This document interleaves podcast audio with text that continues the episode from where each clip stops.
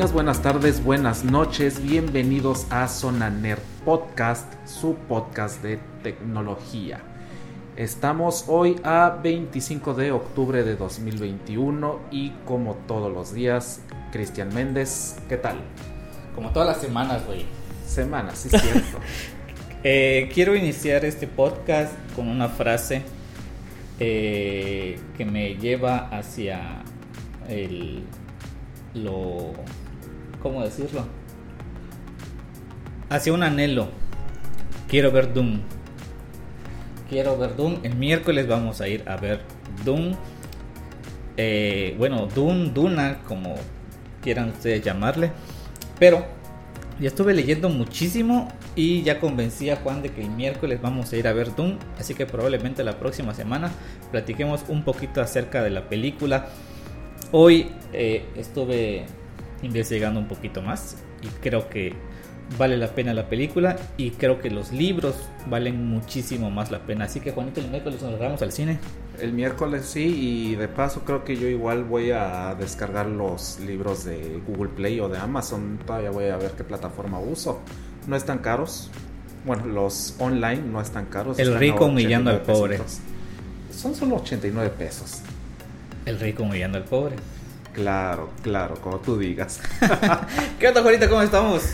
Pues estamos, afortunadamente. Hay mucho que hacer en estos días de trabajo, no nos podemos quejar. Y tampoco nos podemos quejar de noticias. Esta vez, esta semana sí estuvo súper cargado de noticias y ha sido un poco más difícil que de costumbre elegir de qué hablar. Así es.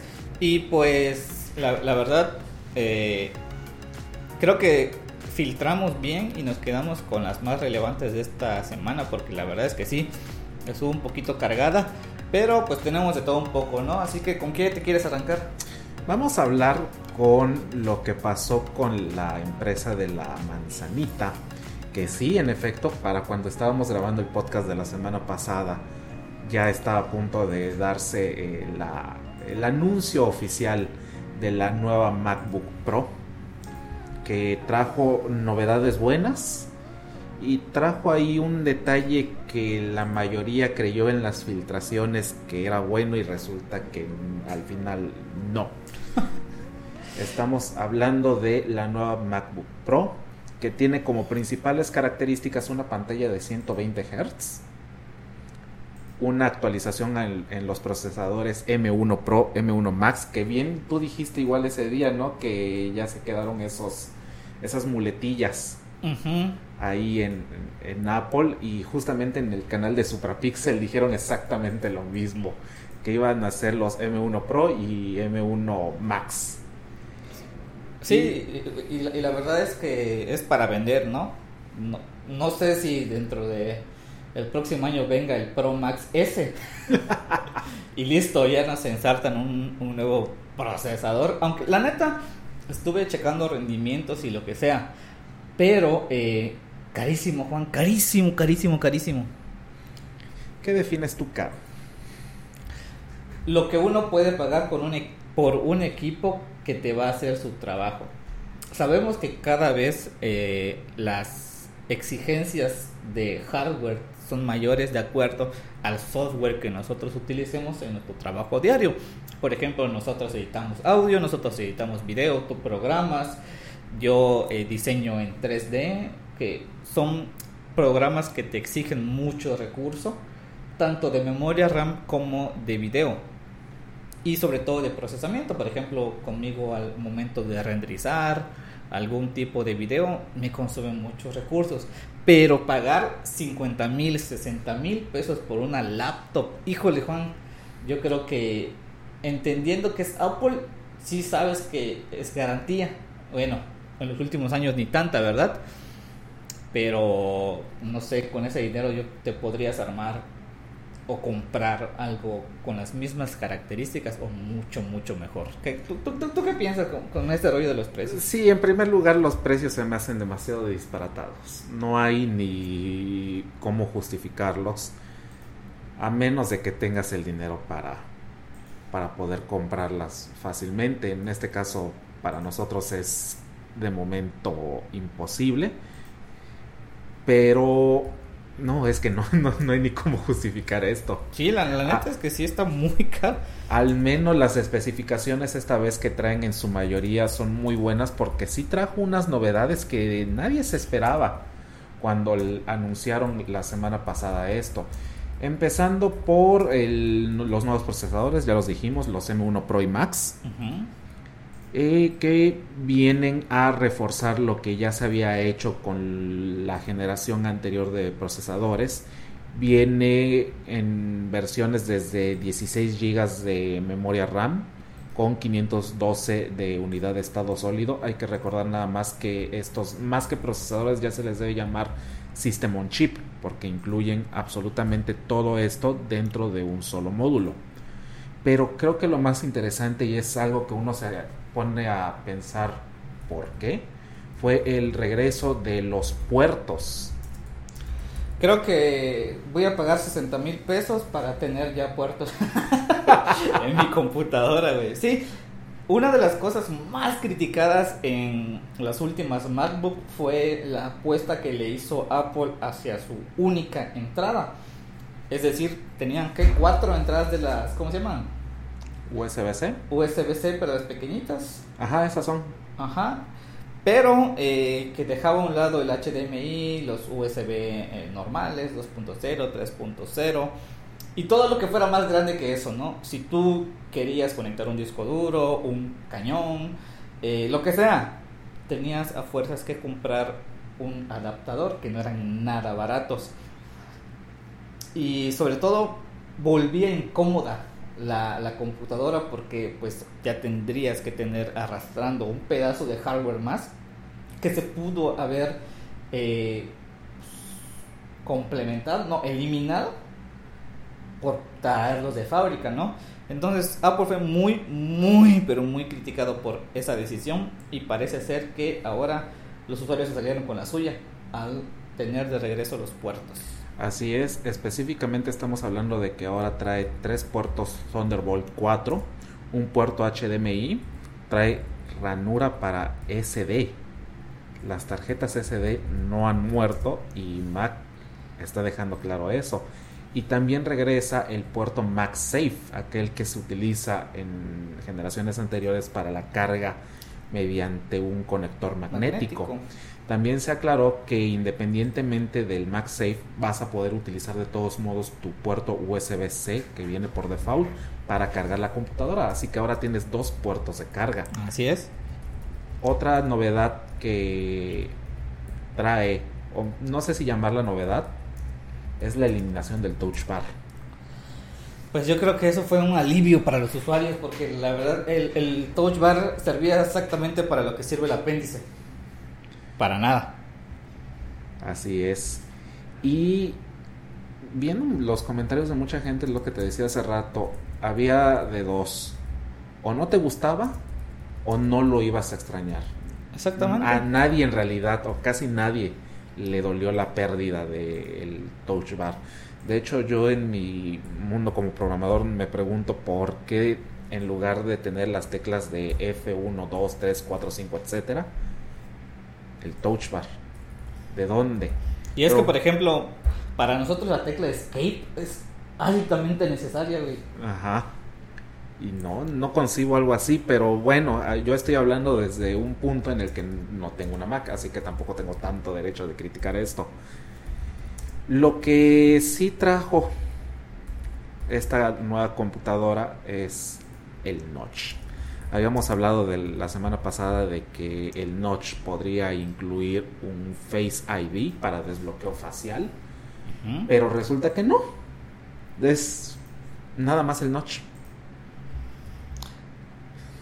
Ya sabes que, bueno, antes ya para meternos un poquito más a detalle, la justificación de esto fue de que aprovechan más el tamaño de la pantalla, el porcentaje de pantalla que ocupan los marcos, pero realmente fue una mancha en la pantalla nada más porque de que digas que tiene una función que digas va a decir wow gracias que tiene notch la verdad es que no no además ya está demostrado que hay mejores formas de poner una cámara dentro de la pantalla sin necesidad de este notch. correcto. Tenemos los agujeritos en pantalla o al menos un notch un poquito más discreto, pero no, no había justificación en realidad para ponerlo, es nada más para marcar tendencia. Y lo peor es que probablemente sí van a empezar a salir más computadoras de otras marcas con algo así, nada más para copiarle a Apple. Exactamente, y es que eh,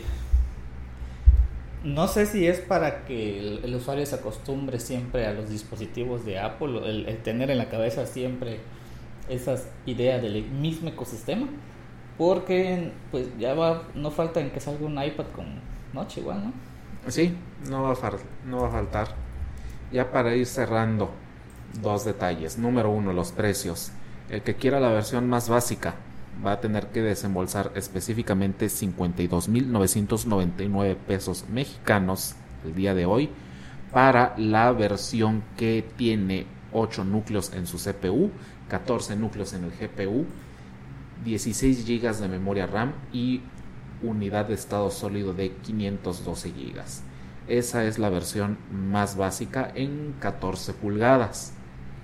Por el otro extremo, ¿quieres la más cara? Ok, esta va a tener... con aguacate. Con aguacate, con todo. El procesador M1 Max, porque ojo, esta es la única versión aparentemente que viene con la versión Max del nuevo procesador.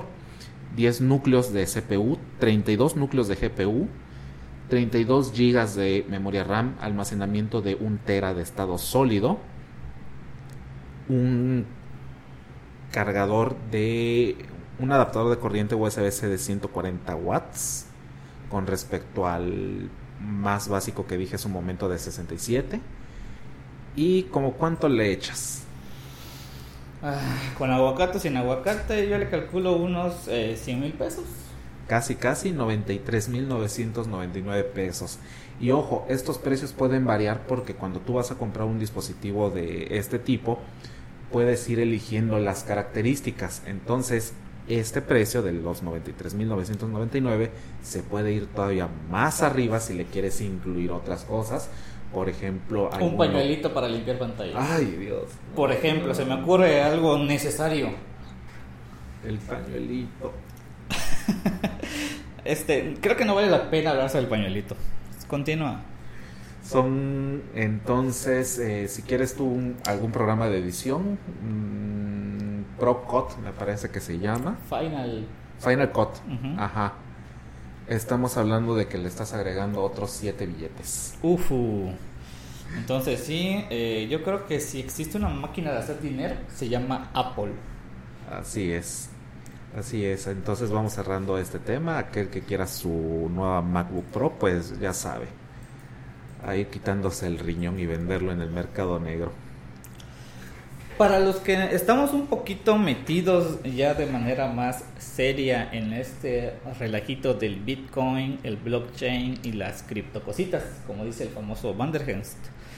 Eh, sabemos que no es simplemente comprar por comprar, hay que tener tantito conocimiento acerca de subidas, bajadas, noticias, incluso comportamientos de gente que pues maneja un poquito la tendencia de, alzas y de bajas.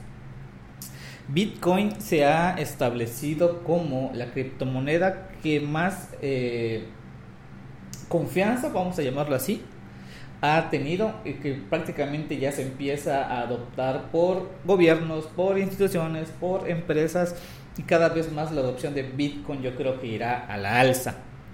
Por ejemplo, tenemos nuestros amigos del Salvador, saludos al Salvador, que ya aceptan el Bitcoin como una moneda oficial. Y también ahora, eh, por ejemplo, creo que Tesla también te aceptaba pagos con Bitcoin, etcétera. Ahora tenemos que nuestros amigos de Walmart han ejecutado la instalación de kioscos de cambios, obviamente con una empresa de terceros, pero para que tú puedas comprar Bitcoin directamente o básicamente cambiar Bitcoin dentro de un Walmart. ¿Cómo ves este relajito, Juanito? No son los primeros, pero sí ya es sorprendente de que un supermercado de la talla de Walmart sea el que inicie con todo esto. Esto demuestra definitivamente que el Bitcoin ya no se va. No, eh, eh, y creo que leí hace rato que se espera que supere los 100k dólares, o sea, 100 mil dólares, a final, no, sí, a final, de, este, este año. Así es. ¿Y cuánto nos queda? Escasos dos, meses? Escasos dos meses. Entonces la confianza que le tiene Walmart a este proyecto es alta. Y yo creo que sí lo van a lograr. Ya el Bitcoin se estableció sobre todo con esta semana que ya alcanzó el umbral de los 67 mil dólares. O el millón de pesos, ¿verdad? Exactamente ya llegó al millón de pesos mexicanos. A ver, te voy a, te voy a decir exactamente en cuánto está. Nosotros estamos en México, específicamente en Campeche, que es parte de la península de Yucatán, en México. Y el Bitcoin está exactamente a un mil pesos mexicanos. Chale, yo que vendí los míos. Pero estar pendientes, estar pendientes, siempre, siempre, va a ser buena oportunidad para comprar Bitcoin. Sí, apenas baje, otra vez a meterle, pero eh, ¿en qué consiste, en qué consiste exactamente Coinstar? ¿Es Coinstar? Mm. Bien, esto sí va, va a funcionar a través de una empresita que se llama Coinstar, que eh, de hecho ya trabajan en esto, son maquinitas que permiten a las personas cambiar eh, tu dinero por ya sea dinero físico en papel o unas tarjetitas tipo cupones, que esos cuponcitos eh, luego los vas a, cambiar después de un pequeño proceso de seguridad para que ya te dé ese efectivo de la transacción también cabe mencionar que cada vez que hagas esto, eh, esta empresa, Coinstar, eh, genera una pequeña tarifa, una comisión del 4%. Si quieres hacer alguna transacción y si quieres cambiar tu dinero efectivo, ellos ganan el 7% de comisión. Entonces, de esa manera trabaja. Más o menos pretenden llegar a 8000 cajeros de este tipo iniciaron con 200 kiosquitos, pero sabemos el tamaño de Walmart, sabemos el alcance que tiene Walmart y yo creo que no tardará mucho para empezar a ver esto cerca. ¿eh? Definitivamente, Walmart se está volviendo una empresa ya muy peligrosa. Para Amazon, de hecho, la idea de Walmart es empezar a pelear con Amazon ya de tú a tú. No, no empezar, ya están peleando del tú a tú con Amazon. Ahora, que lo, ahora que lo pienso es sorprendente que Amazon todavía no le entre al Bitcoin. Ah, sus, sus reservas tendrán, ¿no? O a lo mejor no le hace falta. Mm, puede ser más lo segundo de que no le haga falta, pero... Tal vez nada más enfocados en el espacio. Sí, definitivamente. Pero este proyecto de Walmart va a pegar sí, definitivamente. Y no nos sorprendamos de que si otra criptomoneda como Ethereum, por ejemplo, que también viene muy, muy, muy fuerte, eh, se sume a esto. Y no sé, Juan, yo me atrevo a decir que en 5 años, en 10 años o lo mucho, ya esto va a ser algo muy normalizado, ya podremos cambiar no solo nuestro smartphone, sino prácticamente en cualquier lado y podremos comprar cripto. Así es, ojalá algo como así llegue a México dentro de no dentro de no mucho tiempo. Tal cual, Juanito. Y pues nada, ¿sabes qué, ¿sabes qué me acabo de acordar? ¿Qué? Que compré una foto. ah, ¿ya, la, ¿ya le entraste al NFT? No, no, no, eh, Es que precisamente eso iba. Compré una foto, tal cual una foto física. Ajá. Eh, se la compré una chica de aquí, de, de la ciudad, porque bien buena onda ella es fotógrafa y saludos ahí a Marianita. Está vendiendo sus fotos y todo el dinero que está recaudando lo va a invertir en gel antibacterial, en sanitizante, en cubrebocas y lo va a donar a escuelitas de bajos recursos.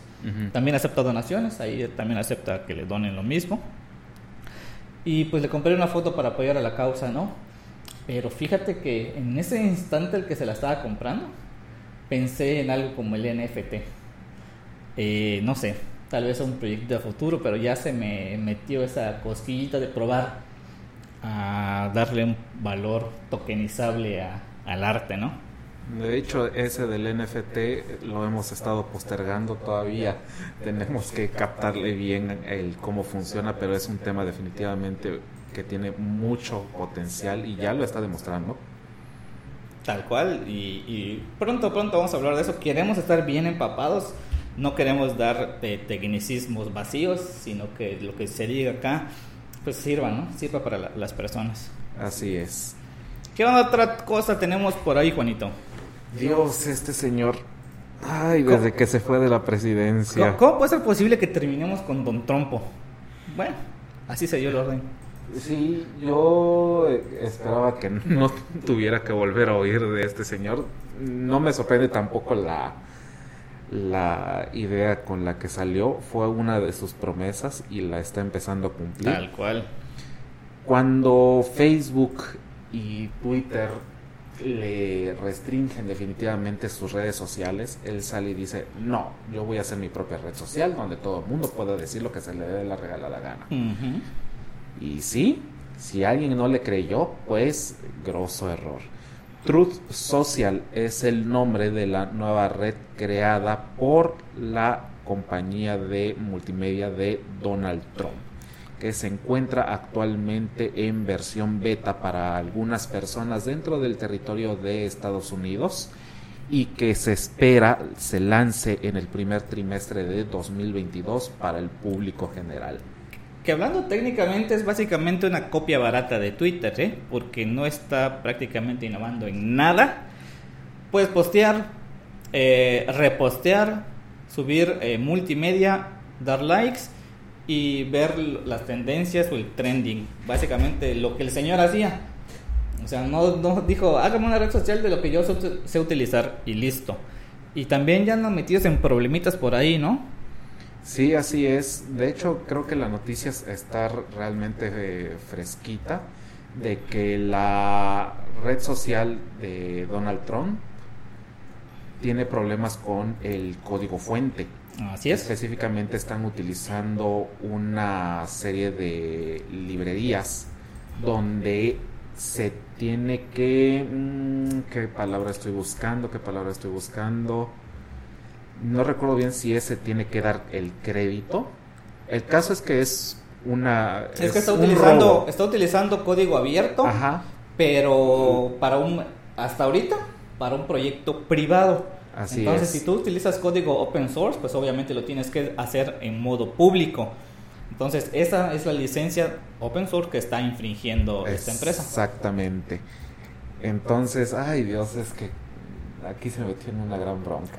Y sabemos que este señor se pasa por el arco del triunfo todas las cuestiones legales y le encanta estar luego peleándose en los juzgados, pero pues en tecnología las cosas son un poquito diferentes, ¿no? Entonces yo creo que lo tienen que cambiar, que es básicamente eh, pues ahora sí que la esencia del Internet, crear productos buenos, crear productos que ayuden y darle el crédito a los creadores, darle el crédito a la gente que está haciendo productos y los está dejando de manera libre para la gente, para los desarrolladores, para los usuarios, para que puedan implementarlos en sus proyectos. Y este cuate está echando a perder esa esencia de un Internet eh, integrador, un Internet que hace comunidad, ¿no? Y pues e, e, este tipo de gente yo, yo, creo que es la que no debería existir en Internet. Así es, aquí está específicamente. Eh, hay un proyecto llamado Mastodon que te permite a ti crear clones de Twitter. Okay. Entonces de ahí es de donde está sacando el código fuente para su red social súper original. Y ahí es donde está la bronca porque está utilizando, está violando una, eh, ¿cómo se llama? Una licencia llamada AGPL versión 3 que te obliga a ti a mencionar a los desarrolladores del código fuente base, que en este caso son los creadores de Mastodon, cosa que no se está haciendo. Es decir, Trump y su red social están diciendo que ellos crearon el código fuente cuando no es así. Básicamente se piratearon un repositorio. Así es. Y en caso de que llegara a funcionar, creo que aquí las primeras personas que se van a meter son definitivamente las que Donald Trump demostró que todavía existían. Gente de la supremacía blanca. Puede ser, yo creo que es muy probable. ¿Qué otros? Eh, clasistas a más no poder. Todo lo que tenga que ver con el racismo y discriminación, Ajá. ahí va a estar. Ahí todos se van a amontonar, así que esa red social, ¿tú crees que vaya a vivir? Posiblemente sí, pero yo por lo particular no la pienso ni siquiera descargar cuando esté lista. Igual y te cobran, ¿eh? Te- cobran algún tipo de suscripción tal vez. Probablemente. Sí, probablemente vaya a haber alguna especie de cobro. La...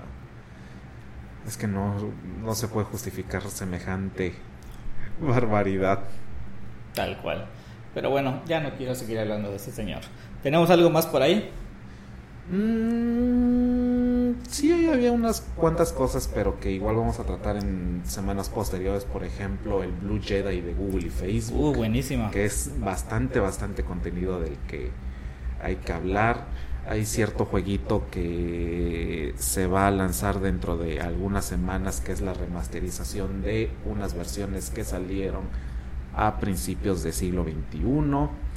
Eh, Google, igual que sacó su nuevo Pixel. Ujú. Ah, es y verdad. no le está yendo tan bien que digamos. Pero sí, hay muchas noticias, pero ya habrá tiempo para todas Hay que platicar sobre, sobre todas esas. Y seguramente el próximo eh, lunes estaremos grabando sobre qué tal está Doom.